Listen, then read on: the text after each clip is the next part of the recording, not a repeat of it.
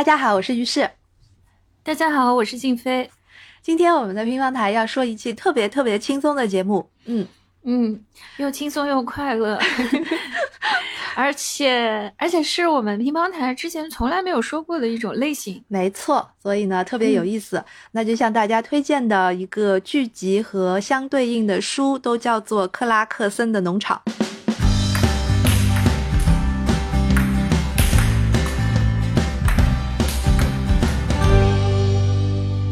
嗯，克拉克森的农场，它这个类型上面的分类是纪录片，但是其实它是个真人秀。对，是一个真人秀形式的纪录片，而且就是它的主角 Jeremy 杰里米·克拉克森，他本人就是这一套真人秀的编剧。对的，他是编剧，所以你说这个真人秀，它其实也是有一个 编剧的。对的，也不是说我们真的拍到啥就放啥，还是有一些背后的思路整理。嗯，那不管怎么说，这个剧现在其实也挺火的，对吧？我觉得，就我所知，看过的人没有不爱的。嗯，它好像是二一年的时候第一季的时候放出来嘛。对，啊，当时还没有现在这么火。我好像看了第一集，我当时其实对他期待挺大的，我想看看到底怎么回事。哎，你为什么会期待他呢？因为我就挺喜欢农场剧的哦。这个要说到我们这两年当中，其实我跟静飞老师一直想说一个农场的题材，但是就一直没有这个时间和机会，所以呢，就刚好连着这一期农场，我们可以把这两套剧都给说了，非常的开心。嗯，对，其实就是万物有灵且美嘛。嗯，我在看那个剧的时候，我不是就一直跟你说嘛，我说。你看那个牛又生小牛，然后我们不是一直在聊这个事儿，嗯，哎，结果后来出了这个克拉克森，我就挺想看看的，就是不知道英国的农民是怎么生活的，所以就就对，因为其实万物有灵且美它也是英国，但是不是当下，它是一个有点田园浪漫气息，而且呃，它的切入点是兽医，就是农场所必须要有的一个。职业工种就是兽医，然后像克拉克森的农场呢，就是从一开始，二零二一年它推出的时候，大家关心的一个点，有一部分人可能是农场，然后就像你一样，就很容易弃剧，因为它并不是那么的农场，不像那个万物有灵一样。但是另外一群人就会死忠的追下去，这群人呢，就是很早就知道克拉克森这个人的，因为杰里米·克拉克森他之前就非常的有名。嗯，你知道你之前你之前知道他吗？我想问一下。我知道，因为他其实已经红出圈了。没错，就像我，就像我这种从来不看真人秀，嗯，然后特别是他主持的这种节目，嗯，他以前是那个 Top Gear 的主持人，是的，我大概看过一点点，但是因为那个节目我实在不感兴趣，就一群直男在那边谈车，非常非常的直男，对，嗯。你说我怎么可能会喜欢 看这种东西？我就没有再在意了。然后呢，他拍这个农场片，我跟你说，我当时为什么弃剧，理由也很简单，就他不是上来就买了一个凯迪拉克的拖拉机吗？不是凯迪拉克啊，不不啊啊啊，兰博基尼。对不起，你看看我连这种东西都会搞错。对呀。然后我就想，哎呀，你都到农场，我就我当时就有一个很恶劣的印象，对这个。真人秀就是我知道，你跟我说过的，嗯，我说这不就是个有钱的死老头子、白人老头子，然后乱搞人家农民土地的事情吗？然后其实还是为了要秀他那些大型机器。对，一开始你会有这样的想法，然后在我不断的鼓动之下，终于你也明白了他的好在哪里，然后就快乐的成为了我们两个人的下饭剧。嗯，对，其实我是又接着第一季往后看。看了以后就说啊，后面原来这么好看。是的，那首先呢，就来给大家介绍一下这个克拉克森这一位主人公。他其实年纪也不小了，他是一九六零年出生的，然后在英国之前就一直给像《泰晤士报》啦，还有《太阳报》啦这些杂志，包括《Top Gear》这个杂志，汽车杂志写稿，所以他有一个身份是媒体人和专栏作家。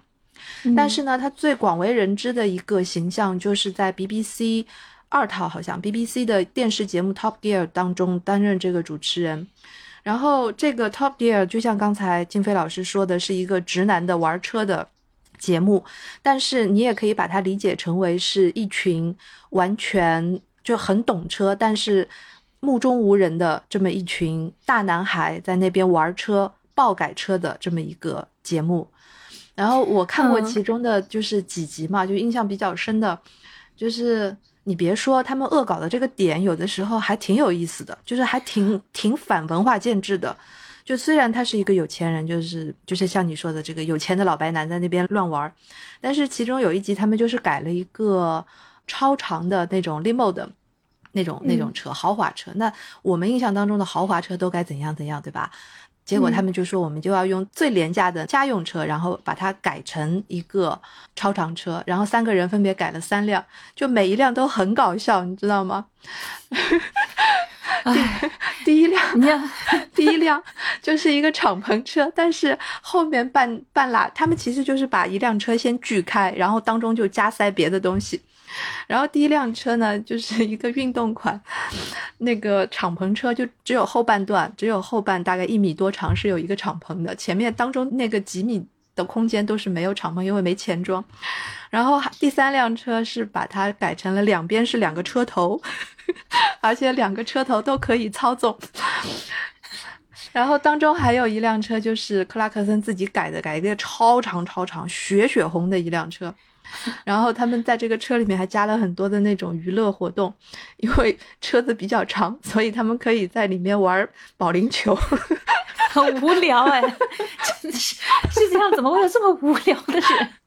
但是你别说，就是像这样的一个节目，就是二十多年来在 BBC 一直都是热门的节目，因为它打中了老百姓的几个心理。第一个就是烧钱，对不对？就是大家看到这么烧钱砸钱玩车的，大家就很嗨。其实根本你也啥也没玩着。然后 第二个很嗨的呢，因为就是在一个西方的汽车世界吧，就是汽车已经变成一个家常的消费品的这么一个背景下面，大家能够看到这种所谓的奇思妙想是有多么的滑稽。嗯，我我说它里面有一点反文化建制，就是其中有一集我记得他去找，因为他每一集都要去找设计师嘛。嗯，因为要做车内设计啦什么的，但是他每一次找设计师都是被人家背后和当面 diss 和骂的。然后其中有一个设计师是一个女设计师，当时他就叫人家把车子里面改成传统的英式的家居风格，要有那种扶手椅，要有那个喝下午茶的那种空间，还要有壁炉，还有喷离谱，还要有实木地板。然后离大谱，然后那个女设计师跑上来就把他骂了一通，然后说你根本就不懂设计，什么什么的。这这是脑筋正常的人会想得 出来的。就请问车里为什么要装壁炉？反正就是很好笑，他们就做了一些这样的一些一些事情。那回到这个克拉克森这个人物了，然后他做了这个 Top Gear 之后呢，后来就是出了一档子。不能算八卦吧，就是也不能算丑闻，但是也就是吵架的事情。后来这个节目就就不做了。然后呢，他们 Top Gear 里面一共是三个主持人，就是三个伙伴一样。这三个伙伴后来就一起去做了一个新的节目，叫叫那个 Grand Tour。Grand Tour 在那个就是场域就会扩大一点，就不光光是在英国伦敦那边玩了，他们就会到什么北极圈去开车啦什么的，就是有一点点那种极限运动的玩法。然后同样的也是玩车，所以呢，就是当他开始呃决定要把自己当年买的一个农场自己来做这个农场的时候，第一季出场就是你刚才说的兰博基尼这个德国产的拖拉机，我觉得是一个很好的过渡。就是说，嗯，你可以把它认为是一个不懂农业的有钱人先玩、先烧钱的这么一个举动。但是从另一个角度来讲，我相信他一定是也想通过这样的一个桥段，然后把他当年的那些观众，就是忠实粉丝、爱看车的忠实粉丝，过渡到这个节目当中来。因为大家一看就知道，哦，原来还是那个喜欢玩车的、懂车的人，嗯，然后。这个过渡还不错，因为充满了笑料。就是你是从哪里开始觉得这个戏好看的啊？让我想一想啊，第一季里面有一集好像就是讲野化，OK，就是他自己拿了一个大车去挖池塘，你记得吗？我知道，就是他要把那个土地就是又是英国政府的奇葩规定，说有一部分必须要野化，嗯他就怀着这种良善的愿望去做了一些事与愿违的事情，就他总是在事与愿违。然后呢，他的那个小伙伴我非常的喜欢，就是那个嗯大家都喜欢，对，嗯，嗯，Caleb 简直就是你创造都创造不出来的一个戏剧人物一样，，嗯脸蛋红扑扑的，长得又健康又可爱的一个乡下小伙子。嗯，最大的爱好就是做嗯做发型，对啊，然后他就非常的无知，但这种无知又非常的可爱，就是很天真。哎，但是你说他无知，他在另一方面又是无所不知，就是在农业操作嗯方面他是无所不知。对啊，所以我看弹幕上面也有人说嘛，就是说他有一颗没有被知识毒害过的心灵，真的，真的是这样，说的太对了。对不对？嗯你看我们都已经给毒成啥样了，你看，我就我就很喜欢 Caleb，然后特别是他跟 Caleb 吵架，嗯，就这是我整个剧看下来最喜欢看的桥段，就是只要他和 Caleb 一吵架就非常好看。嗯，还有那个说话也说不清楚的那大爷，呃，大爷就，嗯哎、对对，那大爷就是谁跟他说话都一脸懵逼，然后不仅是懵逼，连字幕都没有，我觉得太绝了。嗯，就说明他们也听不懂。然后你看他说的是英文，因为他单词儿好像是英文，嗯，但是他这个词句就组合的让人完全摸不着头脑，就是你可以想象，我们到一个地道的农村，然后农村的人嗯讲的是当地话，我们就我们就完全抓瞎了。对，有可能就是这样。我嗯就看到野化那一集，我觉得这个就没有那种讨厌的，就是一群傲慢又愚蠢的人类吧。我也不说他是白人男性了，但他嗯们确实是一群白人男性。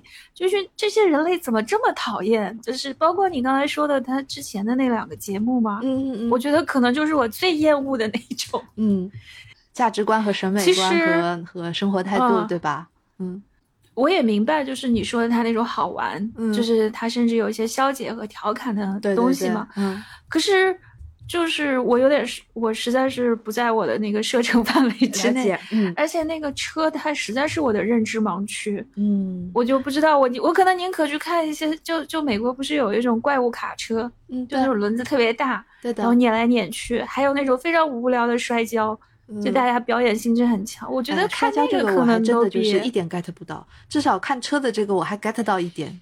嗯我觉得我可能就哪怕就是更怪趣味一点，但至少他不折腾别人吧，就他也不折腾环境，他也不不不霍霍东西。所以你一开始是心疼大地，对不对？然后后来发现，对，后来发现他有点儿们的那个小伙伴们其实他们的互动还是挺真诚的，所以你才会喜欢上了这个戏。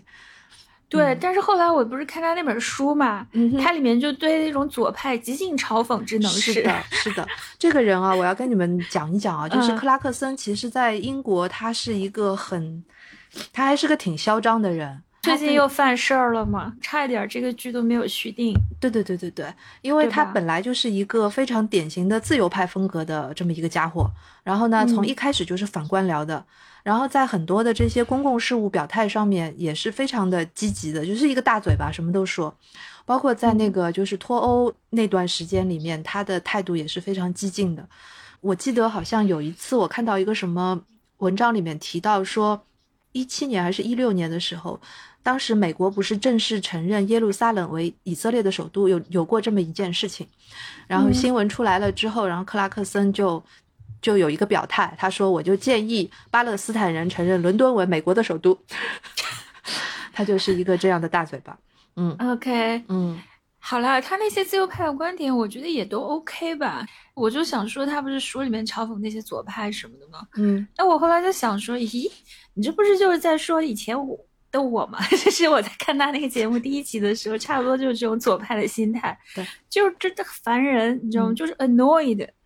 他们，你说他们就是纯粹是为了节目效果，就在那里做一些心智非常不成熟，然后有祸害东西的，就是纯粹把这些东西就砸坏了给人家看，就是太，太太太太太糟糕了。嗯那个那个，我觉得是太糟糕了。，OK，然后回到这个农场的节目呢，你说他是个自由派，对不对？嗯但我觉得这个剧里面最好笑，也是最让人觉得比较有启发的部分，也就是他这么一个人啊，然后给英国政府管头管脚，对他不得不受制于对，当他成为了一个农场主了全不之后，一样的对，人，嗯，就必须要受制所有的农业部的这些管教。对啊，所以他不光是农业部哦你还感觉不到太明显，因为第一季的时候，从他接手这个农场开始写起，就是作为一个真人秀和纪录片，这个故事是从一个有钱的人，然后接手了这个农场的经营，然后从什么都不懂开始，然后开始做。他给自己找了两个小伙伴，一个就是刚才你说的 Caleb，是一个英国本地的小伙子，嗯，啥也不懂，但是什么都会，所以他是最最最最有用的一个小帮手。然后嗯就是克拉克森，就是你说的，他所有就是做做烂的那些事情，擦屁股的全部都是 Caleb。哎，是个啥行的？然后而第二第二个小伙伴呢，就是他们给他起了一个绰号，叫做快乐查理，对对对对对，然后这个快乐其实是一个反讽的意味，因为每一次嗯查理出现的时候都会难以言喻的表情，因为查理的职责其实是土地经理，他要帮这个克拉克森制定经营的计划，怎么样跟呃政府的这些打交道，怎么填表格，怎么做计划。最后就是一年到头的时候算那个盈利等等这些东西，他们都要听查理的建议。嗯，嗯，所以他就有了这两个小伙伴。对。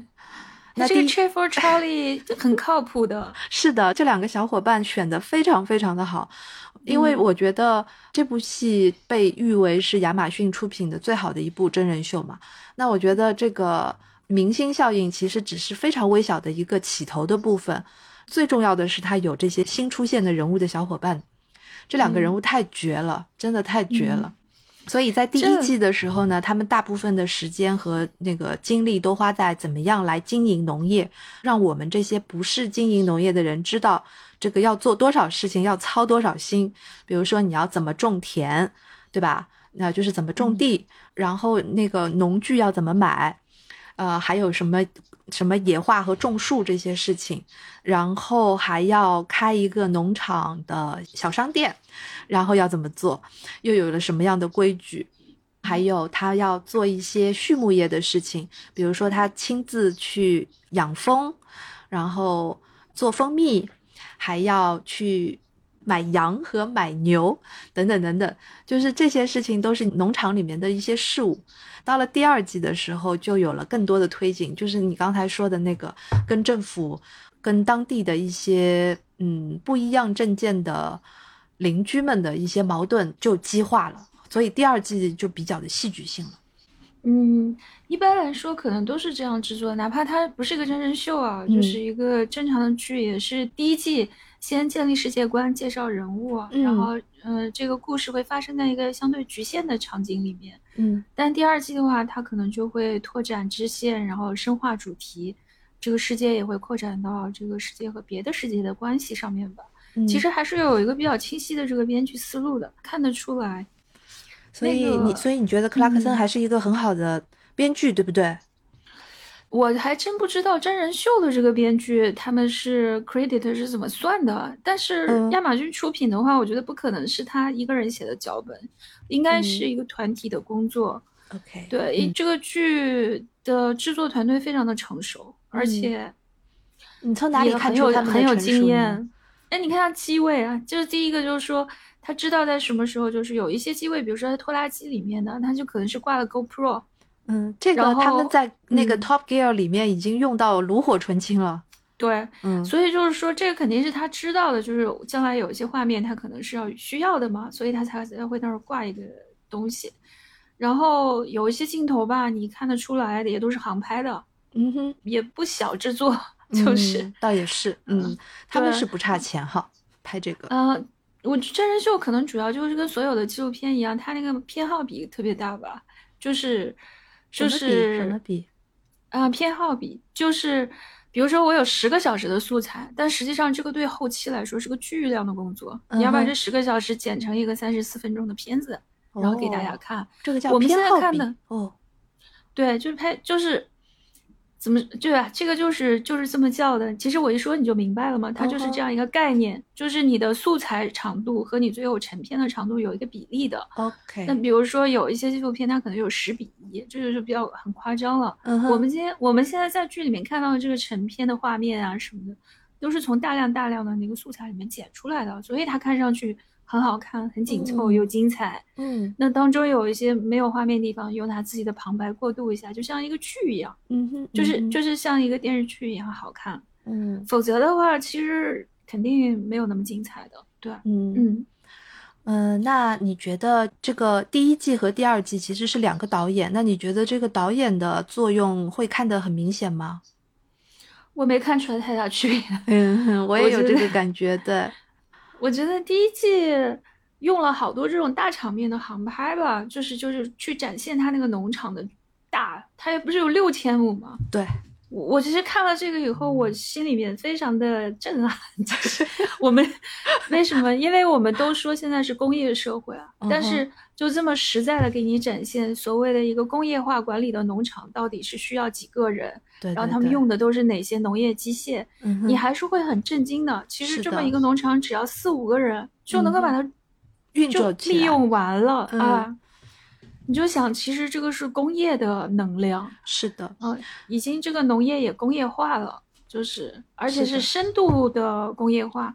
比如说像那个 Chef or Charlie 这个职位，嗯，就你你你会想想，中国咱们有人做农场经理吗？对啊，应该也有吧，我还真不知道啊。我觉得现在应该也有，因为就是之前我有嗯一个朋友，他当时他们是投行背景，他们在中国做了一个调查研究，就是大型的农用机械在中国的市场会不会像在美国、像在英国这样，像在澳大利亚这么的普遍。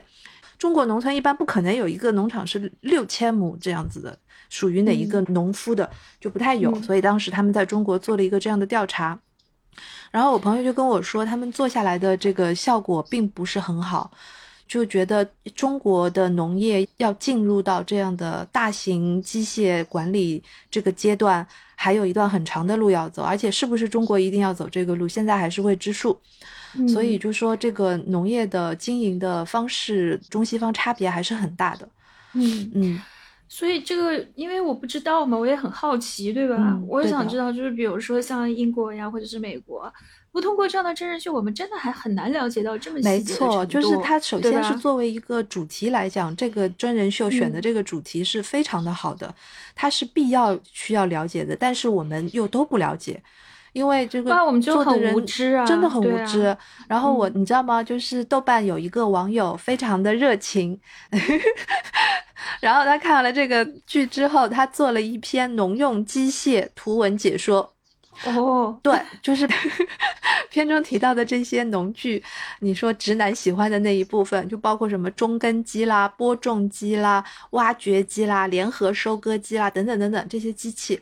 然后这所有的这些机器在片中其实也像一个角色一样，我觉得，就是嗯。从那个兰博基尼那个大家伙开始，兰兰博基尼实在嗯。太搞笑了，就是嗯。他跑上去发现里面有大概上百个按钮，他都不知道怎么用，嗯然后换挡啦什么的，就是这个部分的内容在书里面写的就非常的详细，还有包括两个人坐在后面的，因为疫情开始嘛，就说起来也是克拉克森这个这个运气也真是绝了。二零一九年，他决定开始做农场，然后就去就去花钱，花了二十多万英镑，结果呢就开始疫情了。再然后呢，就是英国最糟糕的几十年来最糟糕的天气，先是大旱，然后又不停的下雨，这些全都被他赶上了。后来他就决定在有一块地里面，就是种菜，就是这个种菜的事情，就是被查理一开始是觉得不太靠谱的，然后还有当地的农民跟他们讲说，嗯，这块土地是种不出土豆的，等等等等，就是嗯反对意见非常多。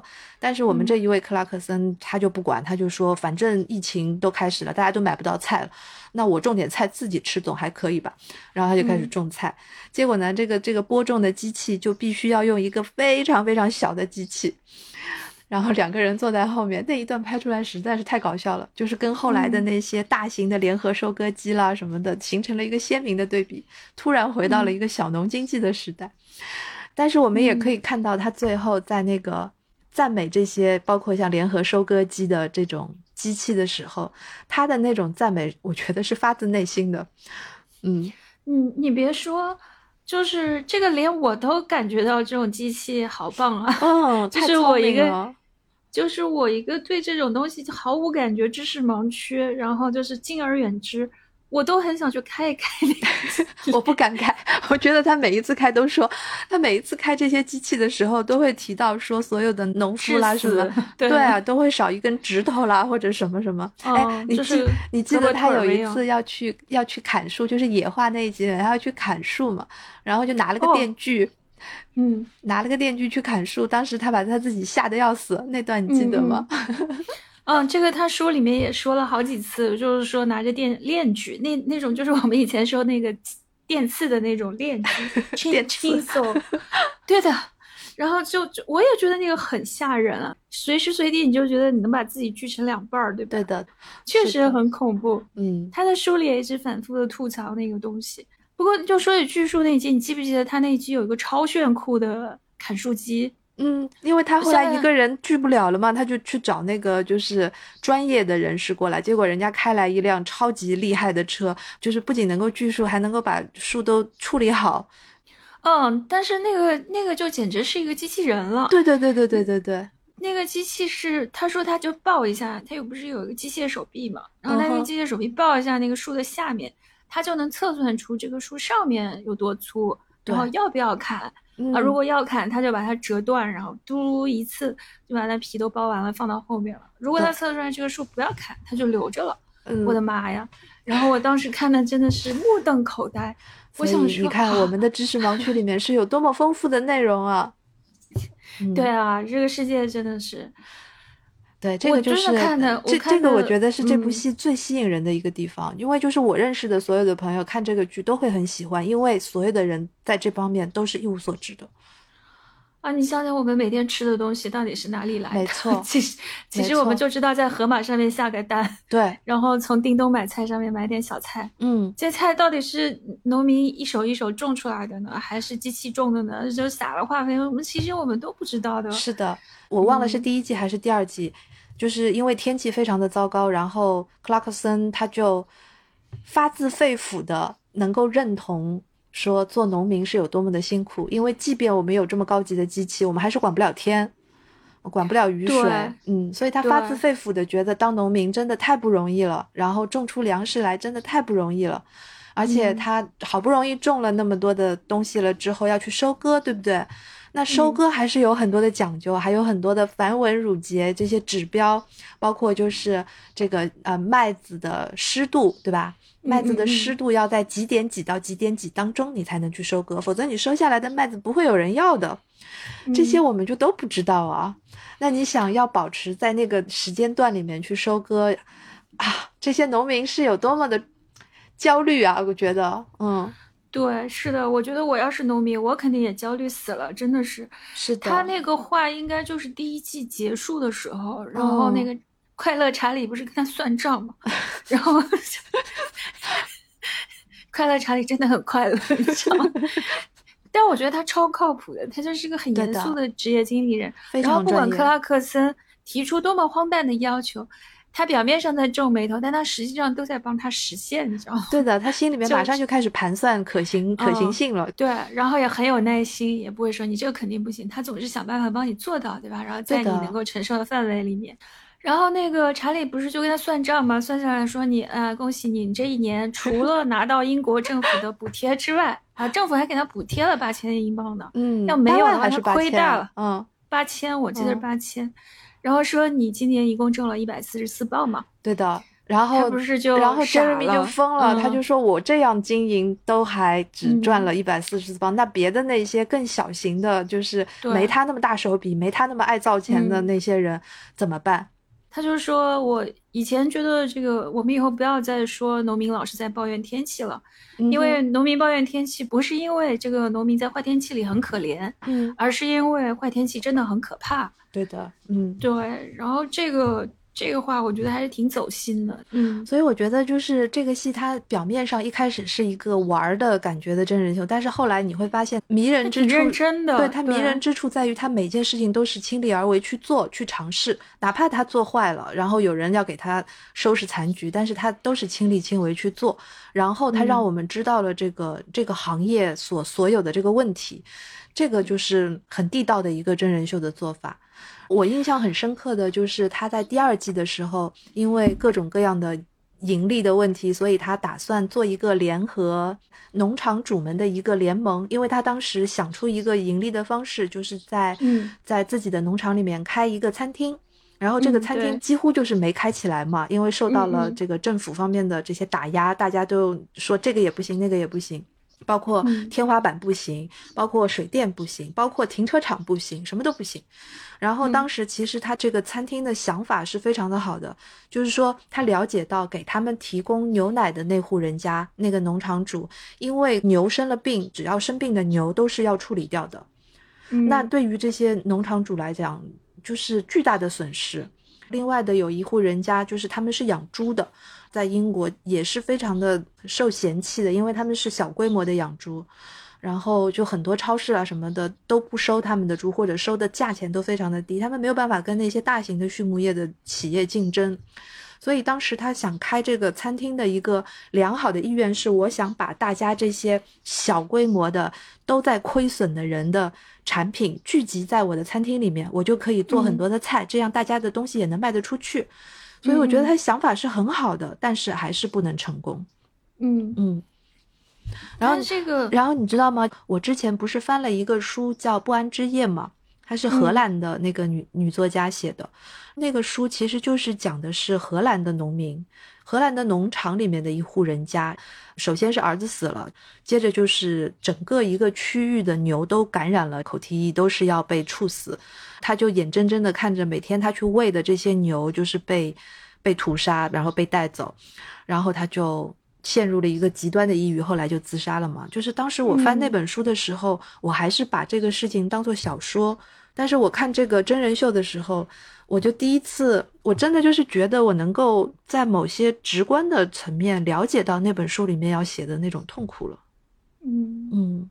他就是有一集，他不是第二季里面养起了小牛嘛？对。然后他那些小牛都好可爱，嗯。但是他们有一个兽医，其实就是《万物美界有灵》里面的那个人的职位。对。那个迪尔翁，那个兽医不是就拿了一个工具是吧？测量去量那个牛身上有一个尺寸。嗯。他就跟他说：“他说我前两天去测了一群牛，对，有四百多头。”对，都没事，嗯，但是最后一最后一头查出来是有结核病，好像是去查结核病，然后呢，大家就没再往下说嘛这个话，然后气氛就变得比较沉重。对呀，但是大家就在前面的四百头头都完蛋了。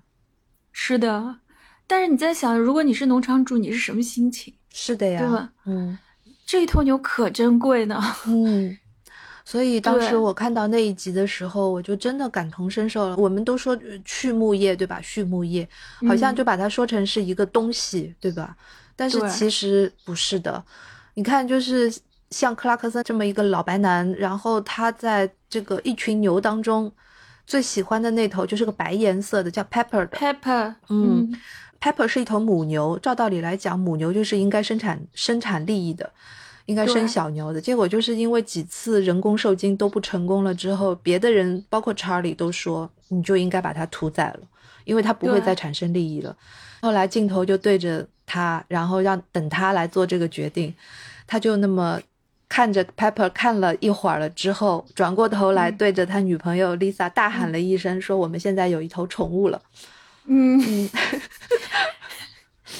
但是也是因为他负担得起，他负担得起。你想想，如果对吧？我是一个真正的农户，对不起，我没有能力去饲养这么昂贵的宠物。对呀，而且特别搞笑的就是，英国脱欧了以后，不是英国政府承诺给他们的补贴并没有到位嘛？就他们之前吵着闹着要脱欧，因为是那些从波兰过来的猪肉啊什么的，就是冲击本地的市场。对，那么。农庄的人觉得不行，就是我们要脱，真的脱欧以后，这个政府的补贴也不到位啊，他们就遭遇了其实更大的损失。没错，那你对吧？所以就是那你 Jeremy 他本来就是反对嗯脱欧的，现在就更加的气愤了。那你现在就是你想，你如果这不这笔补贴也没有了，然后你还每年要倒贴，你干嗯辛辛苦苦干了一年，你还倒贴，对你哪有心情去养宠物啊？唉，你这个就是你肯定没有的。这个就是这个有钱人的真人秀，他必定有的一些桥段嘛。那我们所以我们所以这个嗯呃就是我们看书，我们才知道，对不对？就是他到底有多有多有钱。你只要查一查他的维基页面，看一看他名下有多少辆豪车，你就大致有一个有一个数目了。然后嗯像这个女朋友，他前面有过两任妻子，Lisa 嗯是他的第三任的女朋友。你看书的时候，你就知道 Lisa 也是一个有钱的富婆，Lisa 是那种自己的管家都有管家的那种富人。好家伙，然后是这样的一对 couple 来经营这样的一个农场，所以他们已经，我觉得已经相对来讲做的比我们想象的要好得多了。包括他们嗯自己要去开那个店嘛，然后 Lisa 来管那个店，他们还要一起就是亲手来做很多的东西，你记得吗？嗯就是在那个很热的四十几度的房间里面做 做水，那个水后来不是查出来里面都是粪便，那里面有一个指标超标，所以呢都白做了。嗯然后还有就是那个那个蜂蜜，对吧？这个是他们农场里面的自己的产品。然后蜂蜜做起来就是，嗯、j e r e m y 就是穿着那个防护服，但是还是被遮啊，被遮在屁股上，嗯那段也很搞笑。然后还有种那个要做那个辣椒酱，你记得吗？那段特别 特别的搞笑，就是嗯 做了一些辣椒，然后他自己不知道怎么做这个辣椒酱，就去请教专业的做辣椒酱的人，结果整个房间里面的人都在不停的咳嗽和流眼泪。嗯，因为他种了一个什么辣度超标的辣椒，对，超级辣的一个辣椒。我觉得哪怕他是一个有钱人，他有他的这些我值得批判的地方，包括他有这个能力去 afford 一个昂贵的宠物，但是他做的这一些细小的事情，能够让我们看到一个农业的真相。嗯，它起到了这样的一个嗯作用，所以从这个角度来讲，这个真人秀还是成功的。嗯，这个真人秀肯定是成功的，就是很火嘛。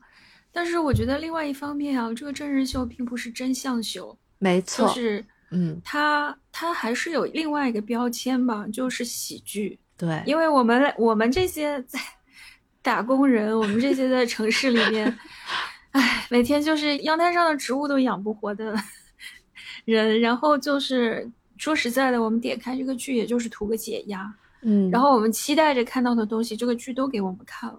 嗯但是有一些，我相信是这些后面更残酷的和更繁琐的、更复杂的东西，他也就不说了。其实也没嗯有必要在这样的一个节目里面讲给我们。对的，嗯，嗯，它是一个喜剧的设定。对。而且说实在的，这种田园的主题的真人秀啊，你不觉得就是同类型的也挺多的吗？我觉得像像包括我看也有弹幕里面有人说，就像他说他是英国李子柒，还有这个标签我一直无法接受。差别太大了。然后还有就是，我觉得大家应该还是会有，就是总想看一点和自然有关的东西吧。就是你像我点开这个东西，我还是冲着农场两个字去的。对的，我还有一个朋友跟我讲，嗯他看了之后最大的感受就是，哪怕吃一点那种苦，但是乡村的风光还是很美啊。我心里想，唉，呃，如果天天下雨的话，你也就美不起来了，嗯，你连农场都保不住了。嗯要是把真人秀当做是真相，那就太离谱了。对，嗯我觉得你这点说的非常嗯对，就是真人秀，它是一个秀，它不是一个真相。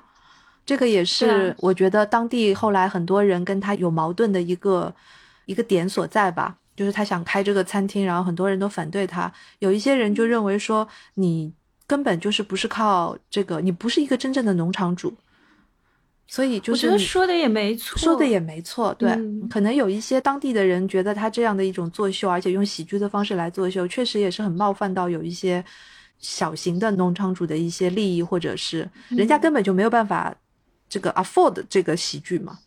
嗯，对啊，嗯。因为你觉得他好笑，是因为他离你很远，你是可以从一个富翁就是破财上面觉得好笑的。但如果他是真正的一个 broken 的人呢，对啊，就只有可怜了，好吗？就对啊很凄惨的、嗯，所有的农夫邻居都知道他不是靠农场来赚钱的。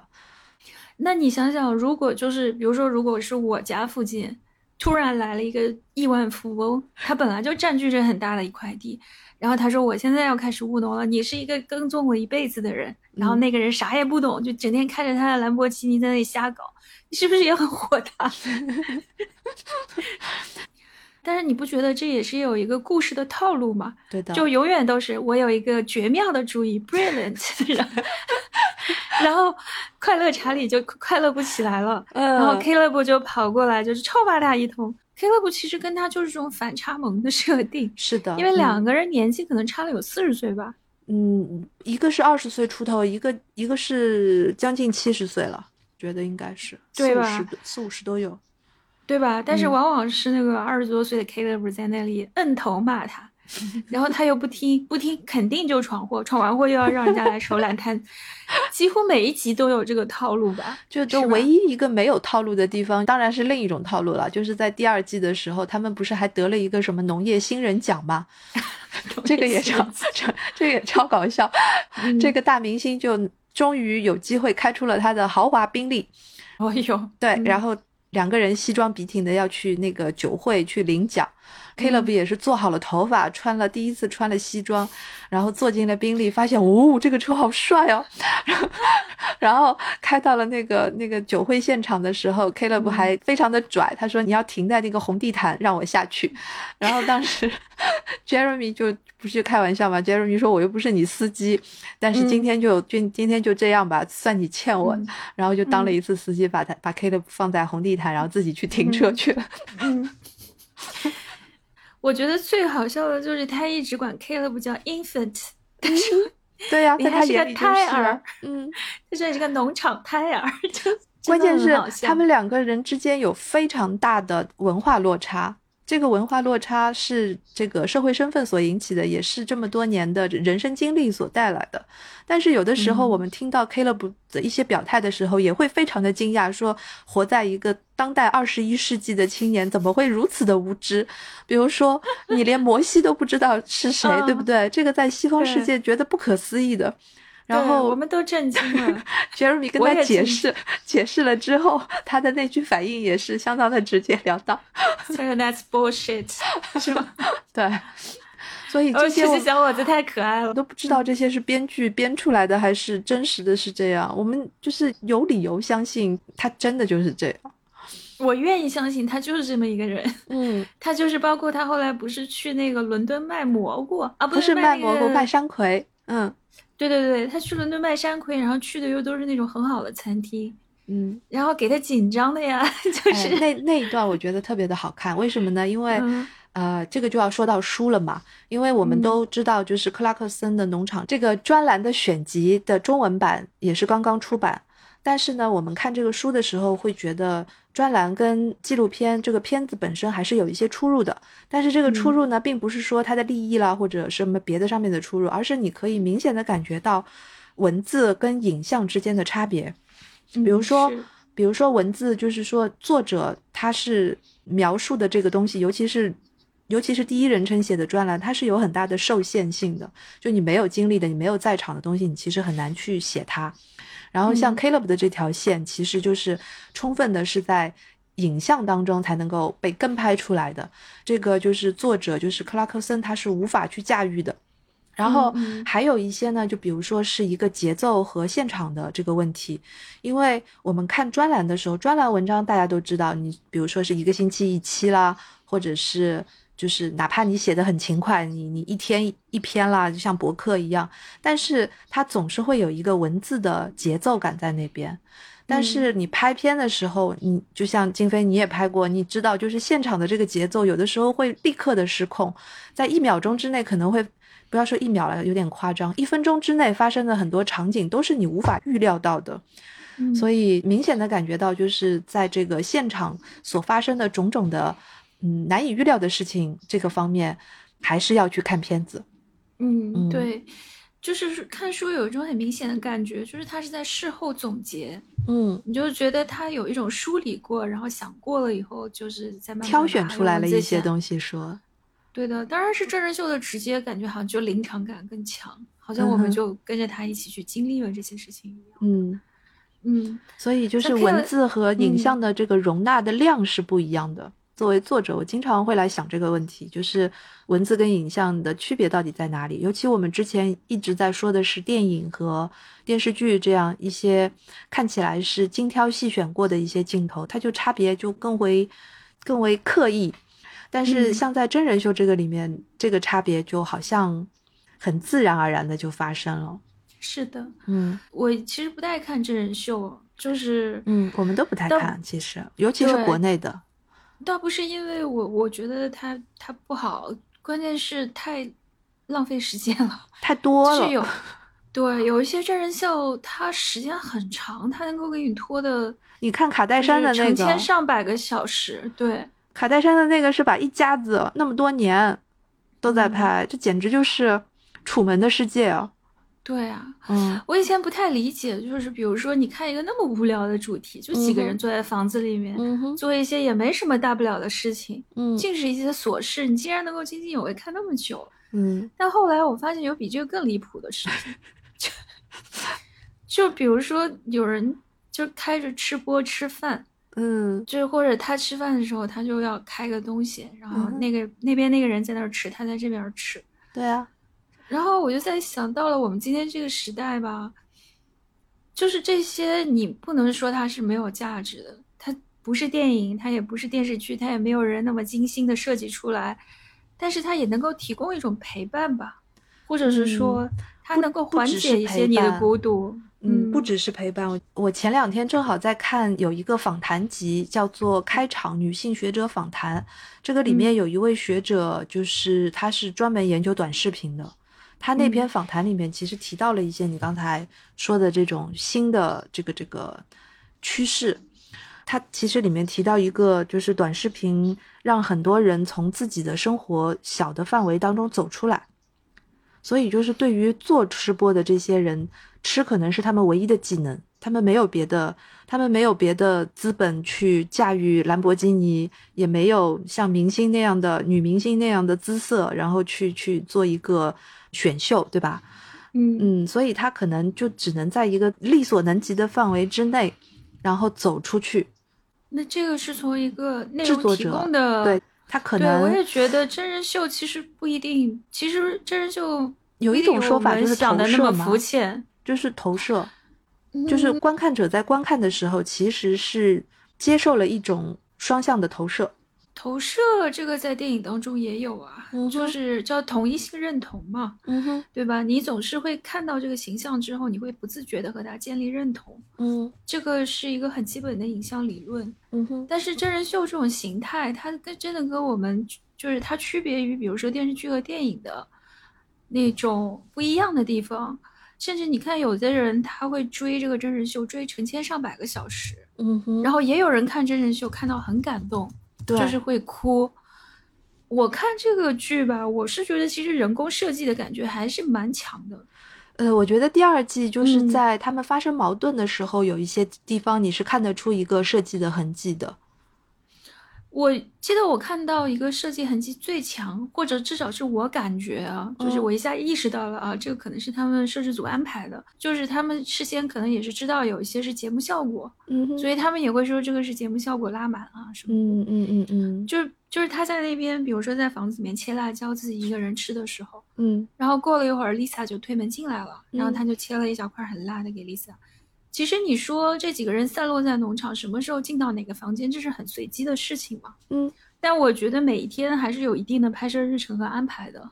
比如说，我们要让什么人在什么时候进入什么场景，发生什么对话，大致上我觉得还是有一些提纲的。嗯，就是他希望他希望你在这个场景里发生什么，但他没有规定好。嗯，就是他可能会有一些巧合、期待、等待之类的。对，嗯嗯，所以还是有一些设计的成分在里面嘛，包括就是像他和这两个很好的小助手，嗯那我觉得这两个人物本身就已经够有戏剧性了。他们两个人物甚至让我觉得有一点像那个十九世纪小说里面的人物，对对对对对，嗯就堂吉诃德身边的桑丘 之类的。你看那个查理也是很典型的一个英国人的样子，头也哎秃了，很多人都说他长得像那个福尔摩斯他哥。呃有一点，确实有一点。然后他叫查理·爱尔兰，然后 Lisa 好像也是爱尔兰人。对那，Lisa 是爱尔兰人。克拉克森不是一直在 Q 他的 爱尔兰兰籍吗？嗯对嗯。然后你看，呃，那个杰拉德是杰拉德吧？杰拉德嗯就讲话的，对对对，杰拉德也是那么长的，外形还有整个人物都太有个性了，就是你看到他出现在这个剧，你不会忘记的。这个人人嗯人物就是过目难忘。嗯，就这几个人物放在一起，你就觉得这一定是个喜剧，有可能是是选中这嗯几个人的时候，其实就已经进入一个脚本了，人物设定就已经完成了。嗯，对，我觉得肯定是有这方面的考虑，他不可能是真的很随机的，让你可能可能你随便选吧，然后哎我们就来拍吧。但是我觉嗯得就是呃，Caleb 去伦敦的那场戏，我觉得应该是没有任何安排的。当然，他们唯一的安排就是给他设计了几个戏剧性冲突肯定会很强烈的场景，就是地点嗯你要去那几个高级餐厅，包括一个三十几层楼的一个餐厅，然后包括就是他们之前的谈话当中，因为他不是一直叫他胎儿嘛，还知道就是说。他的梦幻车也就是一个 GTO 的车，然后又没有离开过他们所生活的这个小镇，都没有去嗯过伦敦，所以他们嗯就一定是安排了这么的一个活动，让他那天啊带着山葵去卖，而且一定要卖到是卖到多少钱？二十磅还是三十磅？差不多二百磅还是三百磅？反正就是给了他这么一个任务。这个我觉得就是很像真人秀里面的设定了。整个这一个过程，Caleb 应该是没有脚本的。你看他开车的时候，对吧？听着那个导航在那边说话，都快疯了。然后，然后到了伦敦，还真的就是不知道去哪里停车。还有就是嗯拿到那个昂贵的这个六十磅还是八十磅的停车费的时候，就傻眼了。那种场嗯景，我觉得应该就是真实的。嗯嗯，我觉得他们还是设计的，就是比如说你把这个人放在这个场景里，然后他会他的反应都是真的。对的，对的，就这个反应不是设计而且这个这个反应是他们设计之内的，是他们的设计所预判会发生的一些场景，这个是他们的设计。对，然后你不你不觉得节目效果果然就拉满了？果然拉满了，而且 Caleb 真的很给力，他到了那个 嗯坐电梯，因为好像是他第一次坐电梯坐那么高嘛，就你觉得嗯真的很好笑，一个二零二二年的一个年轻人坐电梯的时候那么紧张，还在那边简直就要叫阿弥陀佛了。然后进了那个餐厅了之后，就是第一次在那么高的高度俯瞰一个城市。结果他给他妈打了一个电话，他跟他妈说：“哎，这里风景还蛮好的，就是如果外面有点甜就好了。对这句话超好笑。其实这里真不错，不过嗯下面如果都是甜就更好了，笑死人。哎，真的是他会说出来的话。”这个就是我们愿意在压力很大的时候看他们的一个原因，因为 Caleb 总是不出意外的能够能够让你笑出来。嗯，克拉克森的金句也很多啊，啊他做了这么多年节目，我觉得他这种毒舌，对他就是一个毒舌的主持人。嗯，但他有吐槽也很好笑啊，嗯，就是他要他要杀那个欢嘛，就是就给他一描写，这这叫欢真可恶，对吧？是的，他有很多吐槽也超好笑，他吐槽别人，他也吐槽自己他最好的是吐槽英国政府。啊，对对嗯，他们他嗯填那个表格的时候，他不是第一次填表格的时候，他不是那个嗯。问那个 Charlie 吗、查 r l i e 跟他嗯。讲了，就是他要填一个什么尺寸，这位大哥就说：“我可不可以毛估估就写一个数字就好了？”查理就跟他说：“你不能这么写，政府是会知道的，他们一看那个卫星地图就知道了。”然嗯。后我们的老大哥就傻眼了，他说：“你是告诉我英国政府是通过卫星来监察我们每一个农户的这个庄园的尺寸，还知道你的这个 你种的林木是什么等等等等这些细节。对，然后但是你还要让我再填个表告诉你，对对，就是就是这样的一些情节，就很真的很好笑。谷歌地图，嗯，谷歌地图全部都看得到。我觉得就是查理在第嗯二季的时候，就是跟他一起联手跟那些官僚主义做斗争的时候，还看得挺带劲的。这感觉还挺燃的，不是？对对对对对，就你你你会觉得就是说他们应该战胜他们这些官僚太业战斗了，太可恶了，等等等等。但他们这种规定吧，我也是叹为观止。就是你，你不能想象，就是在一个繁文缛节成了这样的地方吧，嗯，竟然还能这事儿还能干下去。但你说他们这个规定有没有道理呢？好像也有那么一丢丢道理。他们好像有道理，但是他们做的呢也很过分。比如说他们那个就是在那个路边放那个不准停车的告示牌的那一次，我觉得就是政府就明摆着就是要跟有钱人对着干。然后呢，他？他们的反应我觉得也挺也挺厉害的，他们也就是在一天之内把他们那个可以做餐厅的地方翻修成功，开张营业，然后所有的那些就是餐点啦什么的也都很到位，我觉得这个也是很厉害的。对，嗯，哎，你知道吗？就这个套路啊，就有点让我想起《傲骨贤妻》，里面有一有一些大家的那种。大家的那种就是就就匪夷所思的一种反叛，而且就是每个人都好专业好厉害，他也不跟你他也不跟你讲那些这啊你有政策我有对策，反正我就是用我的头脑来对抗你，结果就变得就变成了一个农业爽剧嘛。嗯，就是第二季的时候真的就是有点那种对抗性出来，然后你就会去站队了，而且就是看到他们钻空子的时候，你一定还会为他们高兴，对不对？就明明知道钻空子是不对的，他们不是那不能卖那个 T 恤嘛？因为 T 恤是不能属于本地产的这个农产品。然后 Lisa 就想了一个办法，说我们就你买我们的产品，然后我们送一件 T 恤，但是其实那个价钱都算在里面了。对，一些是一些商业奇才的策略，真的，他就是那个。书里面有一个几乎一模一样的例子嘛，嗯，就是他不是说有那个用一种珍稀的鸟类，然后做了一道很好吃的菜，后来因为保护鸟类，不就不允许你卖这个菜了，嗯，然后他就说，那大家就想出来一个办法，就是把这个鸟塞到那个黄油土豆里面，然后土豆卖三十八磅一个，说你看我们卖的是土豆哟，这只鸟是送的，嗯，就可以了。对的，这是一道法国的名菜，嗯，对，就大家在跟你们那边玩文字游戏了，就等于是。就很好笑，一个商业奇才的大富翁，然后要跟政府在规章制度上面勾心斗角，斗来斗去，对吧？我觉得这还挺，就谁都爱看吧。你这谁不爱看？就是谁会喜欢政府？请问，谁会喜欢一个？是啊，这种戏大家就都爱看了。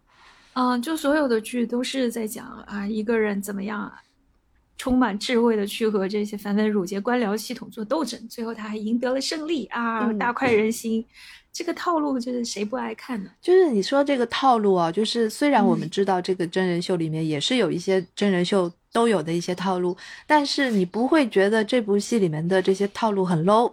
比如说，就是以前有一些美国的真人秀，尤其是我最讨厌的就是那种。所谓的真实的场景，就是用隐藏摄像机拍的那种，然后还有，这是一种，还有一种就是恶作剧型的，我真的就是特别不喜欢看这种，嗯，那个就太幼稚了吧，太幼稚，太无聊了。卡戴珊的那种富人的就是拜金的那种价值观取向的东西又不一样，对不对？因为他可能就是他，因为他选择做农业这件事情，嗯，多多少少就把他拉回了接地气的那种。对那个层面，也就感觉不到那种一开始你讨厌的富人炫富的那种那种意味了。然后最后还要跟政府做斗争，这样的话就大快人心了。这个立场立刻就被拔高了。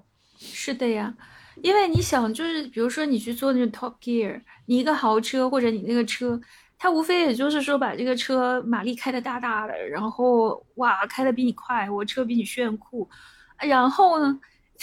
就这个东西，这个背后就是什么呢？你就是但图娱乐了，就是娱乐，对，它就是一个汽车娱乐节目。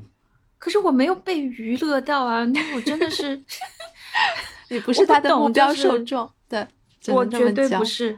就我不懂，你们觉得这件事情到底有那么好玩，可以值得玩几十年吗？所以最后这个节目，我不知道是为了节目效果，还是克拉克森自己的心里话哦。你想，他辛辛苦苦一年，虽然他的收收益不好，但他的收成还不错。嗯哼，就是他最后开着那个联合收割机收到了麦子，麦子还做了做了面包和啤酒，嗯，都是一等一的货色。你看他亲手接生了小羊，对吧？对的。然后他还养了一只鸡，然后他 他还种了菜，挖了池塘，有了鱼。对这些东西。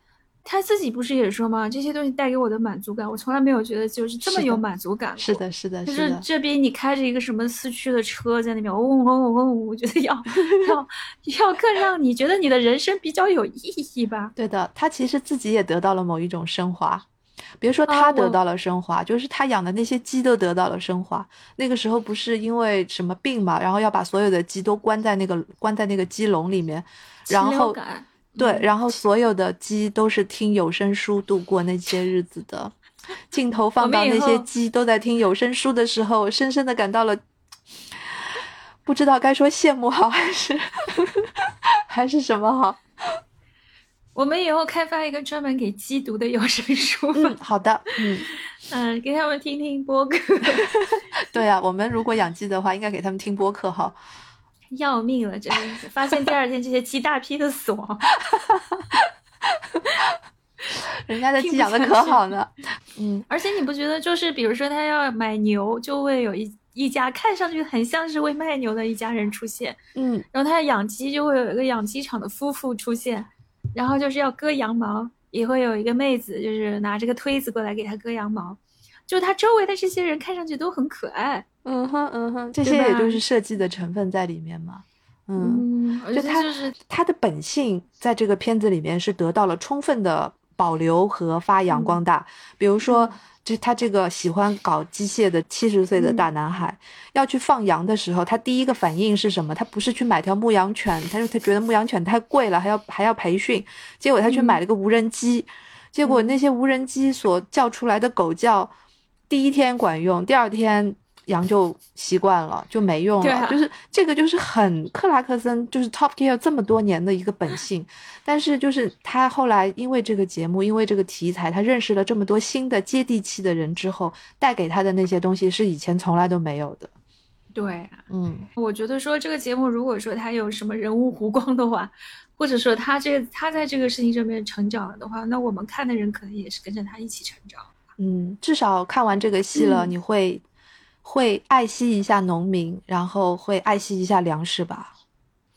对，即便是在这种工业条件这么发达的地方，嗯即便是在各种各样的，你说是官僚式的那个约束，但我觉得也是有保护的一面的这样的地方，他们也会嗯注意水土的平衡啊，他们也会注意种群的多样性啊，他们也嗯会注意这种不要让你过度啊。嗯啊，在这种艰难的情况下面啊，我觉得人类要把粮食种出来送到嘴里去吃，还是很不容易还是很不容易，真的就是你看了这个节目就觉得太辛苦了。这个环境保护又是一个确切的问题，就是有一嗯集你记得吗？就是因为脱欧了之后，因为什么环境保护政策就规定英国政府要在多少年之内种满几百万棵、几千万棵树，这个 KPI 就分摊到了每一个农民的头上，那么他就开始去种树。结果这位老兄一边在那边刨坑儿，一边在那边骂骂咧咧的说：“我种这个树下去，等它长出来的时候我就挂了。”所以我做这些事都是为了未来的那些白眼狼。他好像后来把那个小树给刨了，又种了棵大树，种了棵大树，就是我对我现在种树，现在就要乘凉。然然后那棵大树好像过几天就死了，就是一直没种活。就是你哎会觉得跟土地有关的事情，还是像几千年前一样的。对呀、因为只有土地是能真正产出东西的呀。我们能在实验室合成食物吗？我觉得现在有很多人在往这个方向努力啊。嗯，但是你要知道，几千年前可没有这么多人口哦。对啊，现在整个人呃，地球上有七十亿人类，嗯然后这些人类，就是我在讲他们说那个牛为什么那么贵嘛，嗯哼，就是牛肉其实是一种非常高碳的肉类，对，因为它要不停的吃草，嗯嗯嗯，养它要消耗很多的东西。就是人类为了自己食用、畜牧而养的这些动物们，它们的这个总重量已经远远远远超过了这个物种的自然种群的数。它们就是我们人类为了要吃它们，就把它们养出来了，就把嗯它们就是这样、这样、这样生产出来。我觉得里面包括就是它，你看它。养羊本来是为了除草，对吧？一个一个 一个 brilliant brilliant 的商业对对对。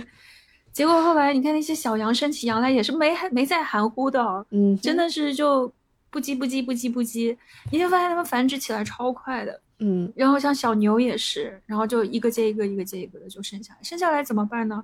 就是要把它们吃掉。嗯就是你觉得人类做的这些事情啊，就是出于一种经济，出于一种什么样的思路的这种考虑，怎么说好呢？让我看有点心情复杂。是的，所所以我就觉得这个真人秀，我后来看了一看这个 IMDB 上面的一些反应，就是在 IMDB 上面它能打到九分哦。嗯嗯嗯，很多的观众在那个上面的评论留言，其实说的都是很地道的一些想法，没有人是专门冲着他的这些毒舌的笑料去的。所有的人，不管是什么国家的、什么阶层的、什么年龄的，其实都能够看到这个节目刚刚我们说到的那些层面的东西，也是。别的所有的娱乐性的消费类的节目所不太会涉及到的这些话题。嗯，哎，那我问你一个问题啊，就是，呃，你觉得看这个戏跟看《万物有灵且美》有什么异同之处吗？我看的时候，我觉得还是挺小清新的。对，很森系，是吧？嗯，你有这种感觉没？有的，我觉得它就像一个真人的动画片。嗯，确实，确实，真的就很像真人动画片。我后来觉得很难过，没有剧看了，我还是看了《德瑞尔一家 》，就也是这种动画片式的，很温馨的、很好的一家人的那个故事。是说英国有一家人去了希腊。嗯，我知道，我知道，嗯。我觉得就是就是万物有灵前美会，现在我回过头去看的话，反而会觉得有一点美化的感觉。嗯，它就是有很多地方都打了滤镜。嗯，对。我你我比较一下好了，我们那时候不是一直说，哎，这个剧吃饭的时候看，他动不动就要去掏个小牛啥的。但是你看到克拉克森了，你就说我的妈呀，我以前看的算个啥？就是你以前觉得那个兽医把整条膀子都伸进这个牛屁股里面去，把小牛掏出来已经很吓人了。但是你看克拉克森那个小牛，我天，那是有屎有泥。最后就是完全一个纪录片的拍法，这个这个镜头就相当的没有滤镜了。对，而且他他不仅是没有滤镜，他也没打码，反正最后他们就拿千斤顶把小牛顶出来了。我的天！对的，那个场景就是他们给给牛接生那几场戏，就真的是没有办法设计的。我还记得那场戏里面，好像拍到最后小牛生出来了，然后所有人的闹钟都响了，你记得吗？啊，因为那个时候是八点钟，所有人的那个工作计划就是八点钟要设个闹钟的。就那嗯那一段我觉得还挺真实的，所以就是万物有灵且美，相对来讲就会显得比较的有滤镜化。我还觉得说万物有灵且美，它。终究还是一个逝去的年代，包括它的那种喜剧感，都是有一种怀旧气息在里面的。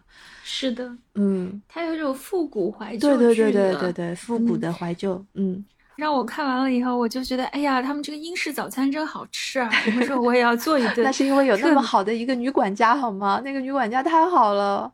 就你想，你早上起来时候热气腾腾，这么一大盆东西放在你面前啊，你觉得整个人生都美满了。然后大家也都穿的很好看，就小格子衬衫啦，什么标标准准的三件套，就是你个寿衣，你穿成这样，反正就是有一些不真实，但是很很很可爱的地方吧。嗯，克拉克森这个就硬核，不就不一样了，他是真硬核，我只能说。我相信还有会比它更硬核的真实的场景，但是就是它没有办法进入一个亚马逊真人秀的这个镜头下面了。嗯，对，我还是很建议大家去看书，因为这个书跟这个片子还是有很大的差距。然后你会在书里面看到克拉克森不遗余力的一些吐槽和讽刺，就是比片子当中的更加的。从容，你知道吗？因为那个版面是他的，所以当他要去嘲讽同样有很大一块地的这些英国的名流，比如说摇滚明星啦，像 Sting 啦等等，他要去嘲讽这些人的时候，就真的是很好看。所以我们最后推荐环节的话，也是不出所料的推荐的就是《万物有灵且美》的这一套书和影啦。嗯，我都推荐一整集了。那现在拍到第三季了，好像叫。你知道吗？我最早是看的二零一零年的这个书，本来我自己不会去看的这种题材，但是那些年当中，我给 LOHAS 杂志，就是乐活生活的这个杂志，每每个月要挑书，推荐书的版面挑几本书，那就去找了很多关于，因为乐活这个杂志它就是。宣扬的就是有机生活啦、慢生活啦这样的一种生活方式，所以当时就去找了很多这种方面的书。后来这个《万物有灵且美》，我发现的时候就觉得太搭了，这个就是很乐活的一本书，确实，对吧？又隔了好多年吧，这个英剧才拍出来。拍出来的时候我就很高兴，但是高兴了之余，我发现就是那个剧它。因为是剧嘛，它每一个季也就是那么几集，所以相对于书的容量来讲，就是只是书里面的很小的一部分。是，嗯，但它有很多服化道啊什么的，都是看上去还就挺赏心悦目的。对的，它那个剧拍的是很好。但是我要告诉大家，我摸着良心跟大家讲，如果你去看书的话，会看到更多更多的故事。嗯，是。好，总而言之呢，如果你是一个想。又想看到一个好看的英国乡村剧，呃，又有一点复古情怀的话，那这个剧应该是非常适合你的。嗯，这个《万物有灵且美》呢，跟克拉克森的农场还有一个本质性的区别，就是《万物有灵且美》里面没有提到大型农业耕种这件事。嗯，它主要讲的是人跟动物之间的关系，还有人跟人之间的关系。对。不过，这个人跟动物不仅仅是农场动物啊，对对对，还包括宠物。嗯嗯，我觉得最搞笑就是有一次他去给一个小男孩的金鱼看我知道，我也很喜欢那个。嗯，然后小男孩就是见我的鱼病了，然后他这好像是一个什么宠物大赛，你记得吗？就他们那个村子里面会搞一个宠物大赛，然后各种各样的稀奇古怪的宠物，然后就一堆糗事啊，还有就是给马比美什么的。嗯，有的，是吧？就是也也很好笑，就觉得英国农村好像还挺多故事的哈。啊，你就看了这些剧吧，你就还挺向往这种英伦田园的。嗯哼。但是我们要遏制一下自己这种狂野的想象力。嗯。现实一定不是这样的。当你有这种不切实际的想象的时候，请马上看一看克拉克森的农场。嗯。回归现实了。还有人就是发弹幕嘛，他就说。我们以前有一个人叫陶渊明，他在，还有人在下面下面发诗说：“晨兴理荒秽，草盛豆苗稀。”就是，唉，拉出我们的兰博基尼，嗯，给他们一个回复。时代已经不同了。时代真的太不同了。是陶渊明看到兰博基尼，应该也很啊啊，对，是兰博基尼，我差点说成凯迪拉克。对不起，凯迪拉克，凯迪拉克还真没出拖拉机。我错了，我错了，谁让我不看 Top Gear 呢？好吧，好，那就那我们就愉快的结束一次乒乓台的节目，谢谢大家，拜拜。谢谢大家，拜拜。